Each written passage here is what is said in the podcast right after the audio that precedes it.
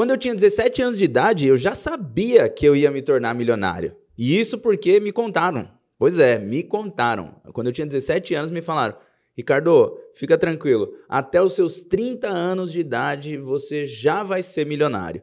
E aí, é sobre isso que eu quero te falar hoje nesse podcast.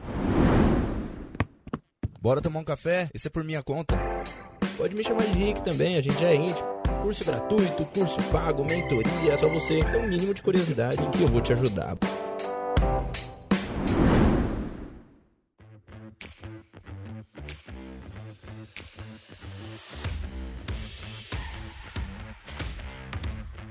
Assessores e assessoras e amantes dessa grande profissão que é o agente autônomo de investimentos, estou aqui mais uma vez para trazer conteúdo rico para você. Espero que você esteja gostando aí dos outros podcasts. E, né, para você que não conhece a profissão do assessor de investimentos, está ouvindo logo essa abertura aqui, assessores, assessoras e amantes dessa grande profissão que é o agente autônomo de investimentos, talvez você não esteja entendendo, né? Mas o que, é isso? Né? Você falou que se tornou milionário, mas como que é isso, né? Como que é essa essa profissão que te deixou milionário? Ou não, foi outra forma? Você ganhou dinheiro no marketing digital? Como é que foi? Onde você ganhou dinheiro? É isso aqui que eu vou te explicar.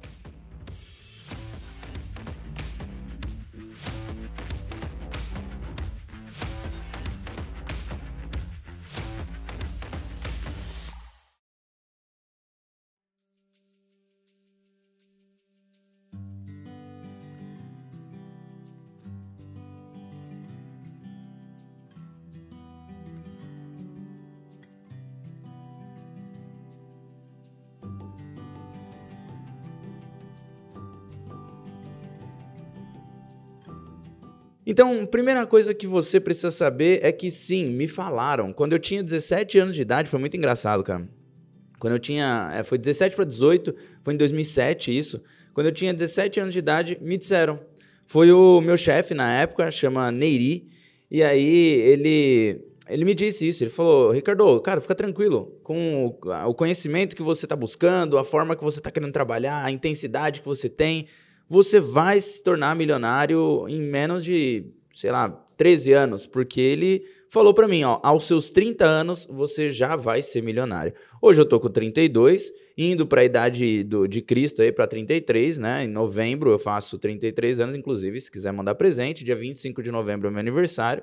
Coloca aí na sua agenda. Aí você fala, ó, esse dia aqui é de mandar parabéns pro Rick de mandar presente também para agradecer por todo o conteúdo rico que ele proporciona para gente aqui de graça. Beleza? Então anota aí na sua agenda, não esquece. Já anotou? Anota. Dá um pause aqui no podcast e anota, tá bom? Então bora lá.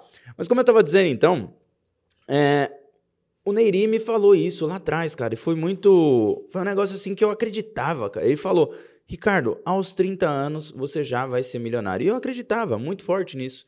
Fiquei, caramba, eu acredito. Eu, eu tomei isso para mim e falei, como que eu vou me tornar? Então a primeira coisa que eu tenho para te dizer é, primeiro você tem que querer ser, né? Se você fala, pô, como que o Rick se tornou milionário? Como que eu posso me tornar? Né? Independente da idade, né? Se você vai se tornar milionário aos 40, aos 50, aos 70, aí é só objetivo seu. Você é quem vai ter que buscar e saber que idade que você quer isso.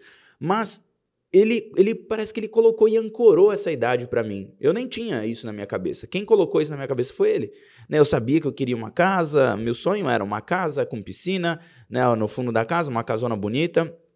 E até hoje eu olho para essa casa e falo, nossa, acho que não é mais bem assim, né? Mas, é, enfim, era uma casa com piscina, tinha um cachorro, né? O Golden, né? Normalmente é Golden, né? Aquele, aquele sonho da família americana, sabe? Uma casa bonita, grande, com uma piscina, um sol. O sol a gente não compra, né? Não tem como a gente comprar mais um sol.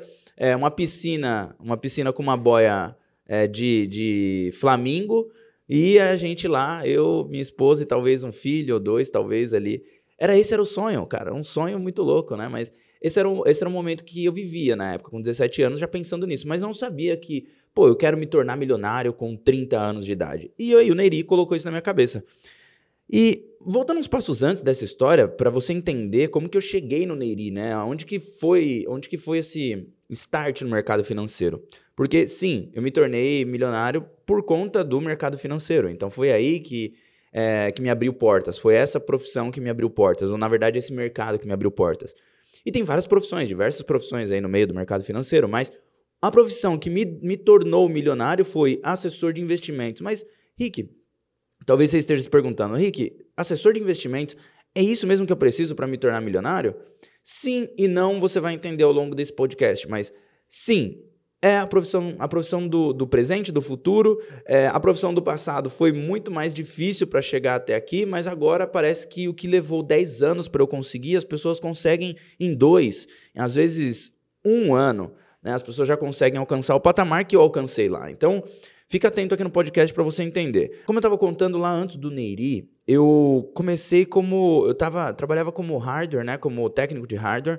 É, e aí eu arrumava computador numa ONG, recebia, né? Não era é, um trabalho voluntário, eu recebia 500 reais na época, a descontar ainda, né? Eu era estagiário, mas já tinha uns descontinhos ali. E eu arrumava hardware e eu fiquei de saco cheio. Um belo dia, pedi demissão. Meu pai ficou putaço comigo. Falou, porra, como que, você, como que pode você pedir demissão de um emprego, tal, não sei o quê. E papapá. E aí eu falei, não, pai, mas é que eu não quero isso. Eu quero trabalhar no mercado financeiro. Eu tinha visto, né, meu pai é, comprando algumas ações. Ele, eu lembro até hoje, ele comprou ações da Açúcar Guarani. É, e essas ações da Açúcar Guarani, eu, eu não lembro o preço que ele comprou exatamente, mas eu lembro que foi tipo uns 20 mil reais. E aí tinha valorizado tipo uns 20%. Talvez eu esteja errando até aqui no percentual. Preciso ligar para meu pai e perguntar de novo o percentual. Mas foi uma coisa assim absurda para a época, em questão de uma semana. Então, em uma semana, meu pai tinha conseguido valorizar 20 mil reais para 24 mil, para 25 mil reais, coisa do tipo assim. E eu lembro claramente dele chegando no jantar e falando assim, pra, no jantar ou no almoço, eu lembro que era uma, um momento de refeição ali, e ele falando isso. A gente morava na Brasilândia, uma região pobre de São Paulo, a gente não era pobre, não, não adianta eu falar, pô, a gente morava na Brasilândia e passava fome, não, não tinha nada disso, foi muito boa a minha vida, bem tranquila, mas a gente morava nessa região, que era uma região mais extremamente mais barata do que qualquer outra região, porque, pô, era, era uma região periférica. Né? Então a gente tinha uma bela de uma casa, numa região periférica, era uma, um sobrado, mas a gente morava ali e não tinha ninguém em volta que eu poderia falar assim: ah, essas pessoas são alta renda, né? Essas pessoas ganham grana para eu poder me espelhar. Não, não tinha. Basicamente, meu pai, que sempre foi sonhador, né? Principalmente meu pai, sempre foi muito sonhador. E eu me espelhava nele. Eu falei, pô, é isso. Eu quero ser esse, esse cara milionário, ou ter essa, uma casa como a do meu pai. Era isso que eu olhava, né? Não olhava tanto para milionário, mas olhava muito para uma casa grande né? A casa do meu pai, infelizmente, não tinha né, piscina, não tinha um Golden, tinha um, um Poodle, na verdade. A gente tinha um Poodle chamado Max, que depois dele nunca mais eu quis ter cachorro também, porque eu falei, pô, morreu, pô, fiquei triste pra caramba. Não, não, não, acho que eu não lido bem com a morte, talvez, né? Porque eu acho que meu pai e minha mãe compraram o cachorrinho para ver se a gente, né, tinha um dogzinho ali, depois a gente teria que lidar com a morte, e eu não, não soube lidar, não. Mas enfim, é, então não tínhamos um Golden, tínhamos um, um, um doguinho, um, caramba, um poodle, e meu pai, minha mãe e eu e meu irmão. Era assim a nossa família. Daí então, meu pai um belo dia chegou e falou pra, pra gente que tinha ganhado, ganho esse dinheiro. Eu falei, caramba, como? Como que é possível, né? Ganhou de 20 para 25, para 24 mil. Como que isso pode acontecer? Não é possível. Aí eu fiquei questionando ele, pai, como é que foi? Aí ele falou, ah, foi com ações, foi assim, foi assado, eu fiz isso, eu fiz aquilo. E aí ele começou a contar e eu falei, mas aonde que você investiu? Eu não tinha ideia disso. Aonde que você investiu? Ele, ah, com um assessor de investimentos. Foi aí que virou minha chave. Eu falei, como assim? Ah, existe uma profissão para isso que faz ganhar as pessoas ganharem dinheiro? Ele falou, é. E não é storytelling não, tá? É, realmente foi isso, foi exatamente isso. Não é storytelling que eu digo, não é inventado, né? Porque storytelling não precisa ser inventado. Mas não é uma história inventada, realmente foi isso. Eu falei, pô, como é que é, pai? Um agente autônomo de investimentos, né? Para você que está escutando aqui não sabe, assessor de investimentos e agente autônomo de investimentos é basicamente a mesma coisa, tá? Só nomenclatura aqui que se dá um outro nome mais bonito. Mas agente autônomo de investimentos é aquela pessoa que é responsável por investir o patrimônio das pessoas, dos investidores, para fazer com que eles alcancem certos objetivos. Ponto. Basicamente é isso que o assessor de investimentos faz e direciona como um GPS, falando: olha, esse é o caminho, mas quem decide é o investidor no final. Esse é o trabalho de um assessor de investimentos ou de um agente autônomo de investimentos. Só para você entender a diferença de um e de outro, agente autônomo de investimentos trabalha de forma autônoma, mas afiliado a uma corretora, credenciado a uma corretora, como XP, BTG, Safra, Guide, enfim, por aí.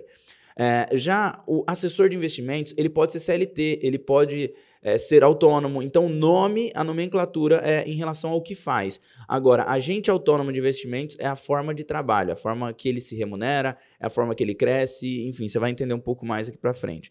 Daí então, meu pai falou isso e eu fui. Falei, pai, me leva lá, eu queria conhecer e tal. Aí foi onde ele me apresentou o Neiri. O Neiri já era um velho conhecido da, da igreja do meu pai, que eu ia com eles nas reuniões de, de família que tinha, né, da pastoral familiar, era igreja católica, e eu conheci o Neiri por lá. E aí eu falei, pô, é, não foi na igreja, né? Ele me levou, conheci ele da igreja, mas ele me levou para no escritório dele que ficava ali perto da, da faculdade de direito ali, aqui na Sé, perto da Sé, né? Aqui em São Paulo, perto, próximo da Sé ali, que é a faculdade de direito da USP. E aí eu fui lá, conheci, cara, fiquei encantado. O, o, escritório não era nada glamuroso como são os escritórios de agente autônomo hoje. Nada, nada glamuroso. Era um negócio muito feinho, assim, bem, bem é, simples, tudo muito simples, tudo muito é, com pouca grana, não tinha muita grana assim rodando ali.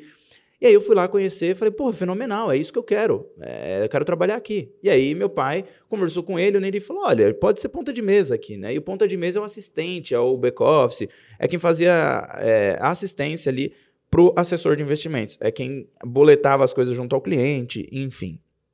Bom, começando a profissão ali, então, eu ganhava 500 reais. De novo, né? Só que agora de forma informal, vamos dizer assim. Levava marmita, comia lá e ficava ali na verdade, eu comecei como BBM, né? Como Bolsa Brasileira de Mercadorias. Eu fazia, é, como que fala? Edital. Né? Então eu fazia edital, eu fazia pregão e através do edital vendia, tipo, já vendi maca para o Corinthians, por exemplo. Né? E aí tinha algumas coisinhas que a gente ia fazendo edital para as empresas, ou até mesmo para o governo, para a prefeitura. A gente ia fazendo esse edital e gerando dinheiro para o escritório. Mas era muito, muito, extremamente difícil ganhar um pregão desse, né? Ganhar um edital. Era muito difícil. Então, um belo dia, o Neiri virou e viu que eu gostava. Na hora do almoço, eu ia para lá e ficava junto com os assessores ali, vendo eles comprando vendendo ações. Até porque assessor de investimento, antigamente, ele só comprava e vendia ações. Ele não fazia outra coisa a não ser comprar e vender ações. Ele poderia aplicar o dinheiro no título público, até mesmo para usar como garantia, mas Olha, ele usava como garantia, ele não pegava título público como só para investimento. Ele colocava o título público para usar como garantia para poder fazer mais venda de, de ações a descoberto. Se você não está entendendo o que eu estou falando aqui, fica, fica tranquilo. Isso daqui não é uma informação extremamente relevante para o podcast, tá? Então fica calmo. É, mas era isso. É, o que você tem que entender é que a gente autônomo de investimentos naquela época, em 2007, 2008, era um agente autônomo só de ações, só de trade. Foi onde aconteceu a crise de 2008, né, do subprime, e aconteceu aquela marolinha aqui no Brasil, mas a marolinha que levou todo, as ações lá para baixo, né? Degringolou. Petrobras, eu lembro do meu pai fazendo termo. Termo, só para você entender, é quando você compra com dinheiro emprestado de alguém. Sim, é possível fazer isso no mercado, né? E aí ele termou algumas ações da Petro e essa, esse termo que ele fez, ele perdeu muito dinheiro. Eu lembro, mas muito dinheiro assim. Tinha os mesmos 20 mil lá da Açúcar Guarani, lembra? Então, ele perdeu muito dinheiro dali, né? Foi desses 20 mil. Que pra gente era muito dinheiro, né? Era o dinheiro que meu pai tinha. Hoje, graças a Deus, tem mais, mas naquela época era o que tinha. Então ele ficou, pô, desesperado, e todos os clientes ficaram desesperados. Então, percebe que antigamente o agente autônomo de investimentos, o assessor de investimentos, era só trade, era só compra e venda de ações. E aí chegou uma hora que eu falei, cara, é, parece que eu bati a cabeça no teto, né? Que eu era afiliado a uma corretora chamada Valpires, que inclusive o, o diretor, não, o presidente dessa corretora era o presidente do Corinthians também, para você ver a várzea que era. Brincadeiras à parte, já deu pra perceber que eu não sou corintiano, né? Mas enfim.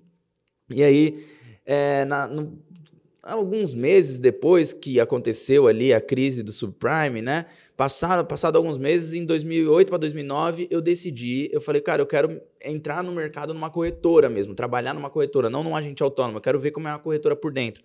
Fiz entrevista na Valpires, fiz entrevista na Tove, que é uma outra corretora.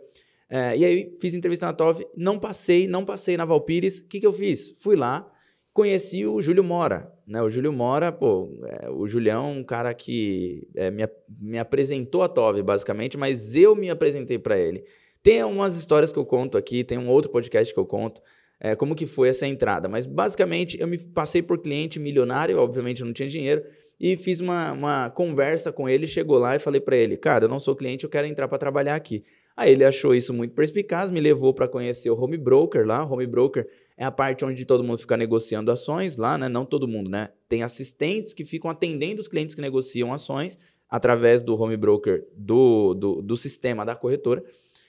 E aí eu comecei a trabalhar lá como CLT. Ele me apresentou e falou, cara, começa aí. Eu comecei a trabalhar como CLT.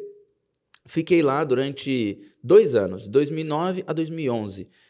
Em 2011, eu fui demitido, porque é, teve um, problema na, na, na plataforma de risco e eu estava já na área de risco do home broker. Eu tinha tirado algumas certificações, como por exemplo, Mega Bolsa, aí depois virou Puma, né, que era o sistema que negociava diretamente com a bolsa, não tinha intermediário, né, era uma coisa assim. Tanto que eu zerei o cliente, que inclusive era, era um cliente do filho do Barsi.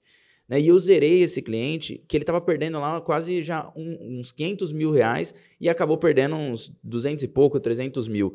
E aí foi aí que a área de risco inteira foi demitida e foi aí que virou a chave e falei, pô, lá atrás tinham assessores de investimentos, agentes autônomos, por que, que eu não posso me tornar isso? Né? Pô, acho que eu vou dar uma olhada. Foi onde eu tirei a certificação da Ancor.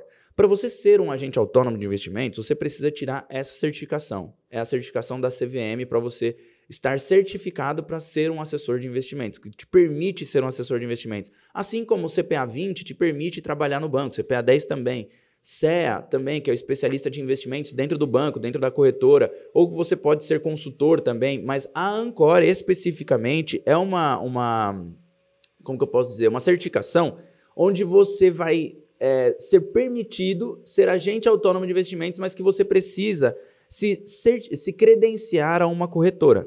Porque você é um autônomo, mas você vai distribuir produtos daquela corretora foi onde a XP estava saindo do, do estava indo para o auge, né, para o hype dela, recebendo investimento de fundos de investimentos. E aí a XP começou a fazer um, um, diferencial no mercado, começou a ampliar os produtos que o agente autônomo tinha. Antes, o agente autônomo ele tinha só ações, título público e poderia distribuir um produto ou outro de alguns bancos, mas era muito difícil, era muito restrito. O que, que a XP fez? Simplesmente é, abriu o mercado negociando direto com os bancos, trazendo CDB, LCI, LCA, debentures, que, eram, é, que estavam dentro dos bancos para serem distribuídos pela corretora. Ela não, ela não gerava esses produtos, mas ela distribuía. Hoje ela já gera, já emite crédito, né, através de debênture. Ela também é uma casa que também faz isso. Antigamente não, ela só distribuía.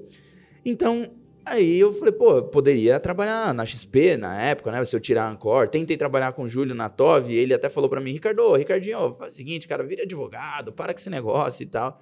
E eu não escutei ele, graças a Deus, né? Porque, como eu disse, foi isso que me tornou milionário.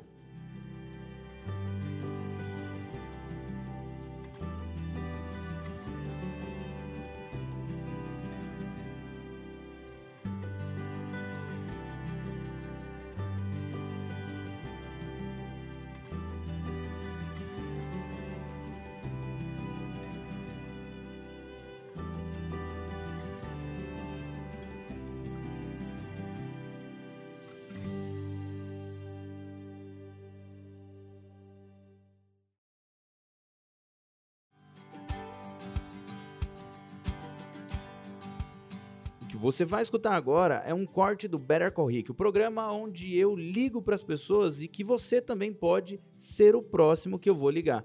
E aí eu vou tirar a sua dúvida. Então é só você olhar aqui embaixo, embaixo desse podcast aqui, desse episódio, fazer a sua inscrição, que eu vou te ligar para te ajudar. Mas por enquanto, escuta a dúvida aí que eu vou ajudar.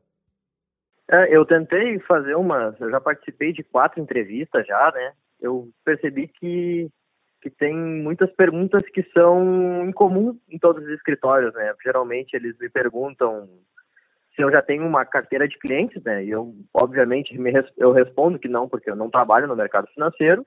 Uhum. Mas eu sempre dou uma ênfase que, tipo, como eu tenho restaurante, eu recebo muito cliente. Então, eu não sei a renda deles, mas eu trabalho no caixa e eu percebo um pouco sobre, ah, tem um cliente que tem um cartão Itaú, personalité, tem um outro que tem aquele, o Santander Prime, eu acho que é, que, entendeu? E, esse, e eu geralmente aqui no, no, restaurante eu tento manter uma, uma proximidade mais próxima desses clientes. Uhum. Um pouco com um pouco com essa com essa ideia de tipo futuramente quem sabe eu posso trabalhar de assessoria e entrar em contato com ele né sim mas atualmente não tenho eu não tenho nenhuma carteira de cliente isso é uma pergunta bem comum dos escritórios quando eu não tenho quando eu respondo essa essa pergunta, os escritórios normalmente eles me fazem outra pergunta que é tipo, pô, eu te dou uma lista de tantos números e tu vai ligar, e tu tem que prospectar, não sei, X, sei lá, um milhão, vamos supor aqui. Tu, tu faria isso? Eu normalmente falo que sim, né? Mas geralmente não vai muito para frente as entrevistas. Tá. Provavelmente você está indo em escritório grande, escritório grande que eu digo tem mais de bilhão aí, né, de custódia. E aí, naturalmente, eles querem assessores que já estejam mais preparados. Isso é normal.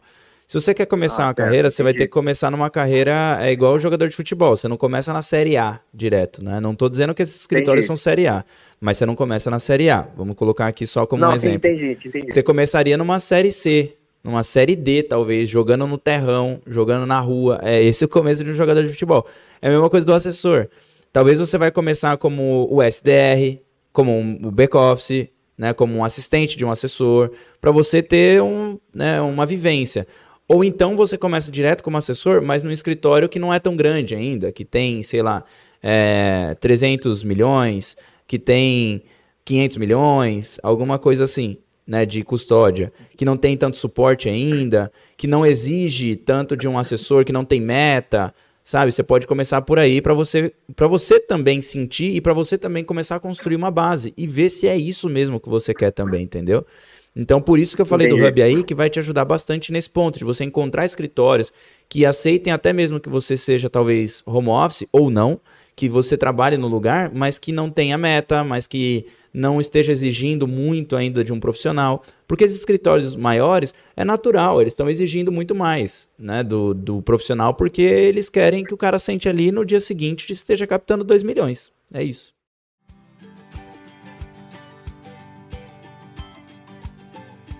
Bom, daí então eu fui mais para mais uns, sei lá, em 2011, foi em agosto provavelmente, eu fui fazer entrevista no escritório.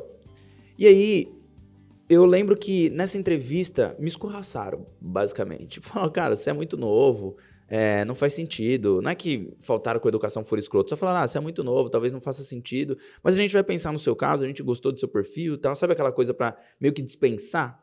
Né? E isso daí era um escritório chamado Invest Partner. Inclusive ainda existe esse escritório, são muito, é, são amigos meus, né? Conheço eles de vez em quando dou, dou uma passada lá.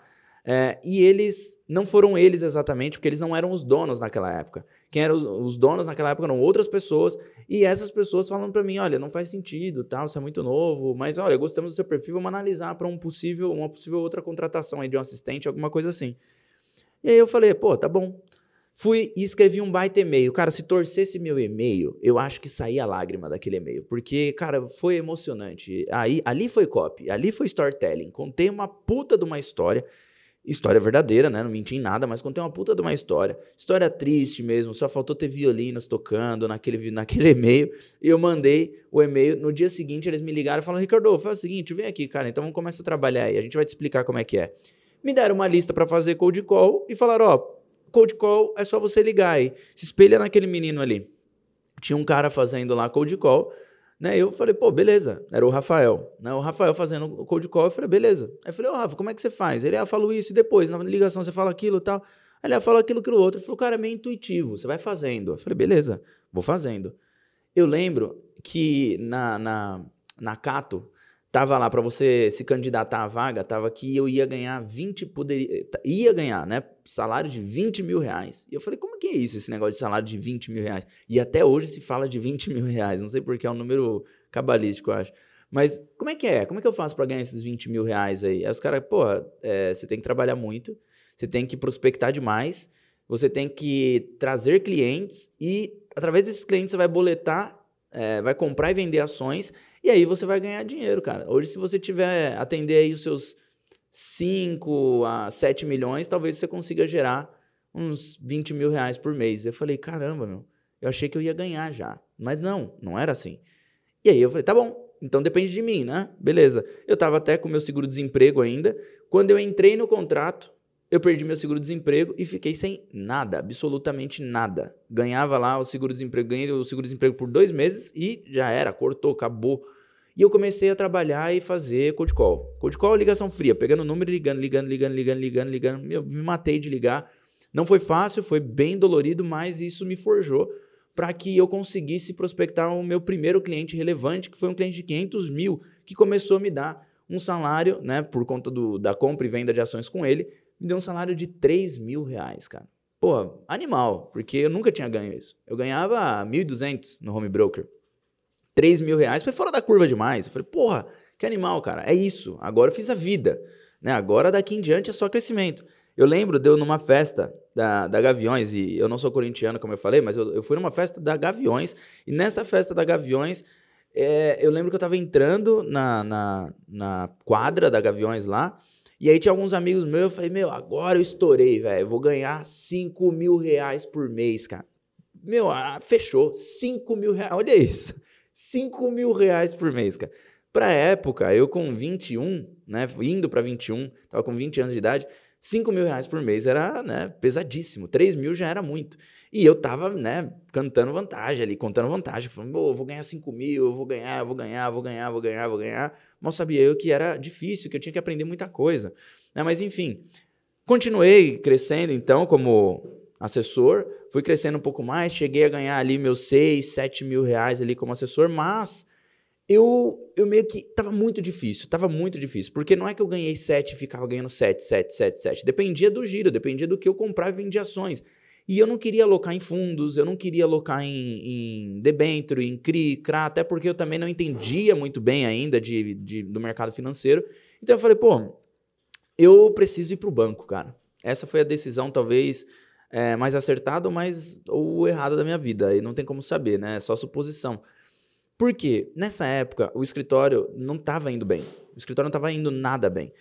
E acabou que os donos do escritório da Invest Partner falaram assim: ó, agora vocês ficam aí com o escritório. O que tiver, eu lembro até hoje da gente falando, e no lucro? Né? Porque essa, essa, essa era a pergunta. Porque eles falaram assim: ó, se der despesa, vocês que vão pagar. E a gente falava, tá, e no lucro? Porque e no lucro, se, se, se der lucro, se começar a dar lucro o escritório, a gente também vai ganhar, a gente também vai virar sócio? Ninguém era sócio. Né? Mas, não, mas se der despesa, vocês que vão pagar. A gente tá aí no lucro. E aí não tinha essa resposta.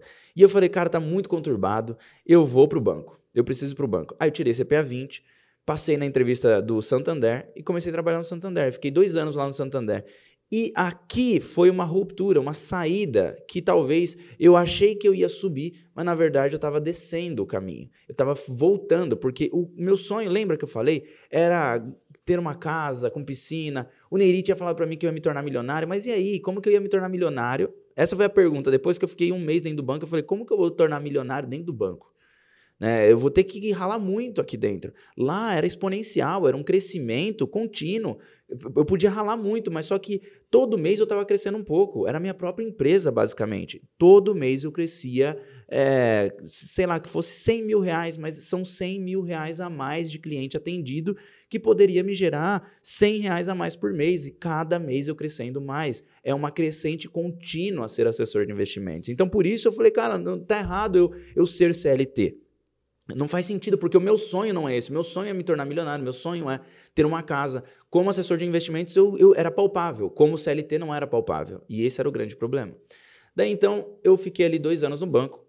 Fiquei como mesa de renda variável, mesa de ações. Aprendi demais, aprendi muito, porque eu não me sentia seguro para falar de ações. Comecei a me sentir extremamente seguro.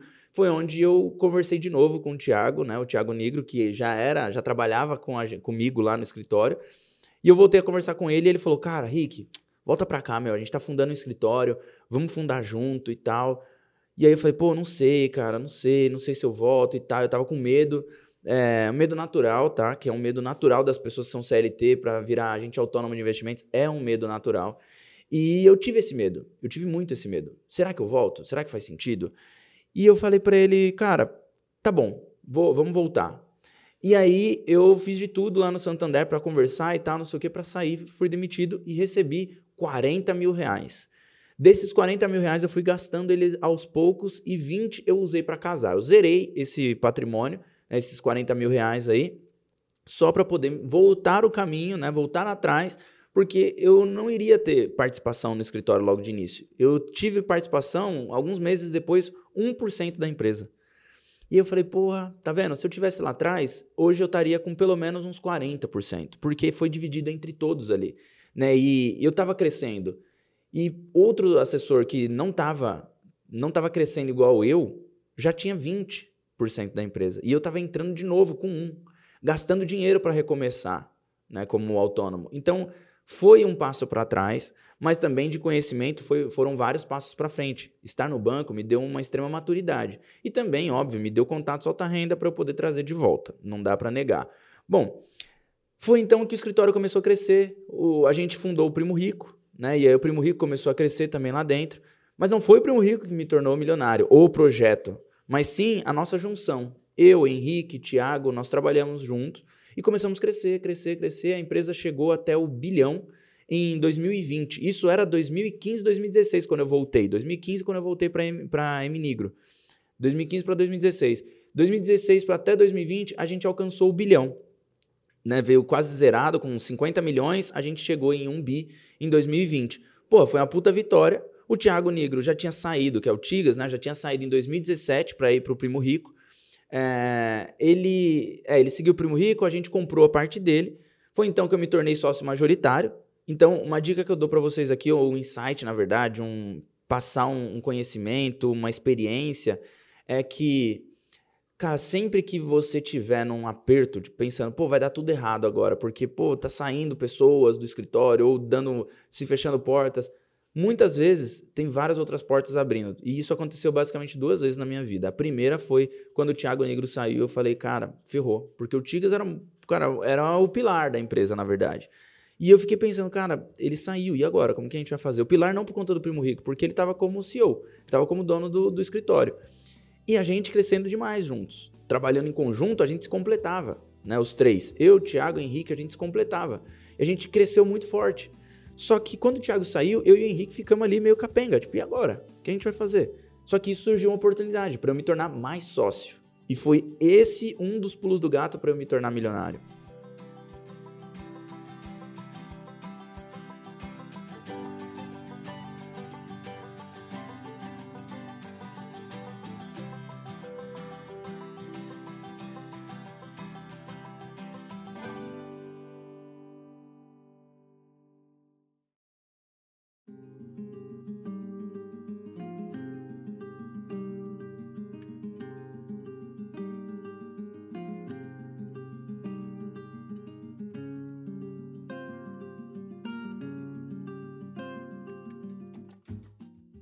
Depois eu fui crescendo, crescendo, crescendo lá dentro, crescendo base, depois distribuí base para assessores menores, para assessores que eram mais júnior, fui passando para eles esse conhecimento, passando base e gerando receita também para mim, é, fazendo o escritório crescer. Chegou e não foi através, já dando spoiler aqui, me tornei milionário não foi através do quanto eu gerava por mês. Isso também gerava uma grana boa para mim, mas não foi assim que eu me tornei milionário.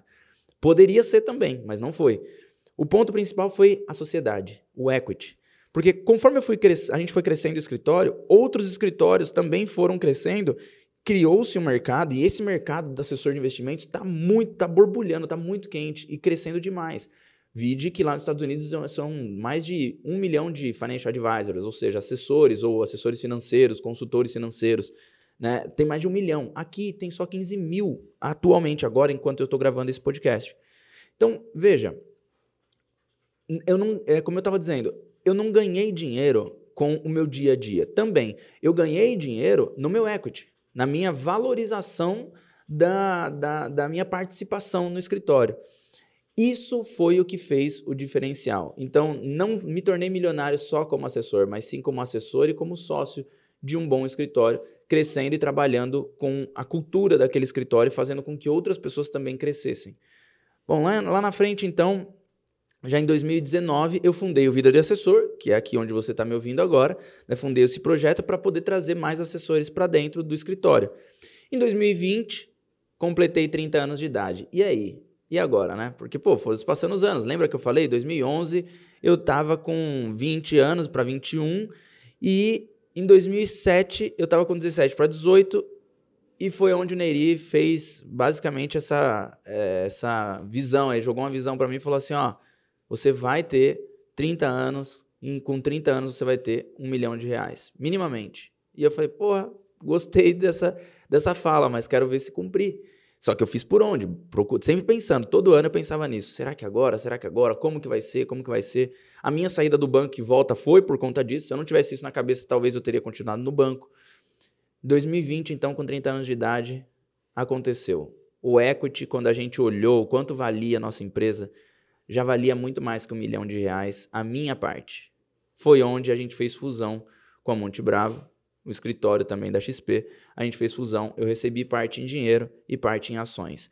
Em 2021, então, por conta de alguns conflitos e discordâncias por conta do vida de assessor, por conta do modus operandi da Monte Bravo e do Ricardo, não casava e não seguia mais pelo mesmo caminho, não fazia mais sentido a gente seguir pelo mesmo caminho e simplesmente seguimos caminhos distintos e onde eu liquidei, foi liquidada a minha posição ali de ações dentro da Monte Bravo e onde eu já tinha me tornado milionário antes, né, por conta do equity, por conta da, dos valores recebidos, e agora só aumentou o meu patrimônio. Ou seja, como que aconteceu tudo isso? Através de alguém que me falou lá atrás como que eu me tornaria, como que seria, o que, que seria esse, é, esse sonho para mim, colocou esse sonho lá na frente para mim, e eu fiquei pensando todos os anos sobre esse sonho, como que eu me tornaria uh, um milionário. E em 2020 isso se concretizou, cara. Seja por Deus ou seja pelo trabalho do homem, isso aconteceu. E, isso foi, assim, magnífico, porque na época que aconteceu, eu falei com meu pai, falei, pô, pai, lembra do Neri quando ele falou isso? Foi um negócio mágico. E isso tudo me proporcionou por conta de uma profissão, assessor de investimentos. Então, se você tem vontade, se você está escutando esse podcast e fala, pô, eu não sou assessor, eu quero me tornar assessor, me pede ajuda. Pô, o meu Instagram é totalmente voltado para isso, meu site é totalmente voltado para isso, vidadeassessor.com.br. Tem vários links aqui embaixo e eu quero te ajudar a se tornar assessor de investimentos. Então, Conta comigo, é só você entrar no meu Instagram, me pedir ajuda, olhar no meu site, olhar no YouTube, aqui no podcast, vários outros episódios, eu estou aqui para te ajudar. Beleza? Espero que você consiga chegar nesse mesmo caminho que eu cheguei. É totalmente possível, porque a oportunidade, a janela tá gigantesca. Tem janela, tem porta, tem portão, tá tudo aberto nessa profissão, cara. Ela tá borbulhando demais. Tem escritório contratando mais de mil assessores. Olha isso. Escritório colocando em revista, pagando revista para colocar buscando assessores de investimento, para se tornar sócio deles também. Por que, que eles fazem isso? Porque a profissão é extremamente. É, precisa de pessoas. Ela precisa de pessoas trabalhando para crescer. Então, quanto mais pessoas trabalhando, mais o escritório cresce. E quanto mais o escritório cresce, mais você também pode ter é, participação nesse escritório. Espero que você tenha gostado desse podcast, que foi um pouco mais longo do que o normal. Mas qualquer dúvida que você tiver, eu tô por aqui também para te ajudar. Tamo junto, valeu e até uma próxima.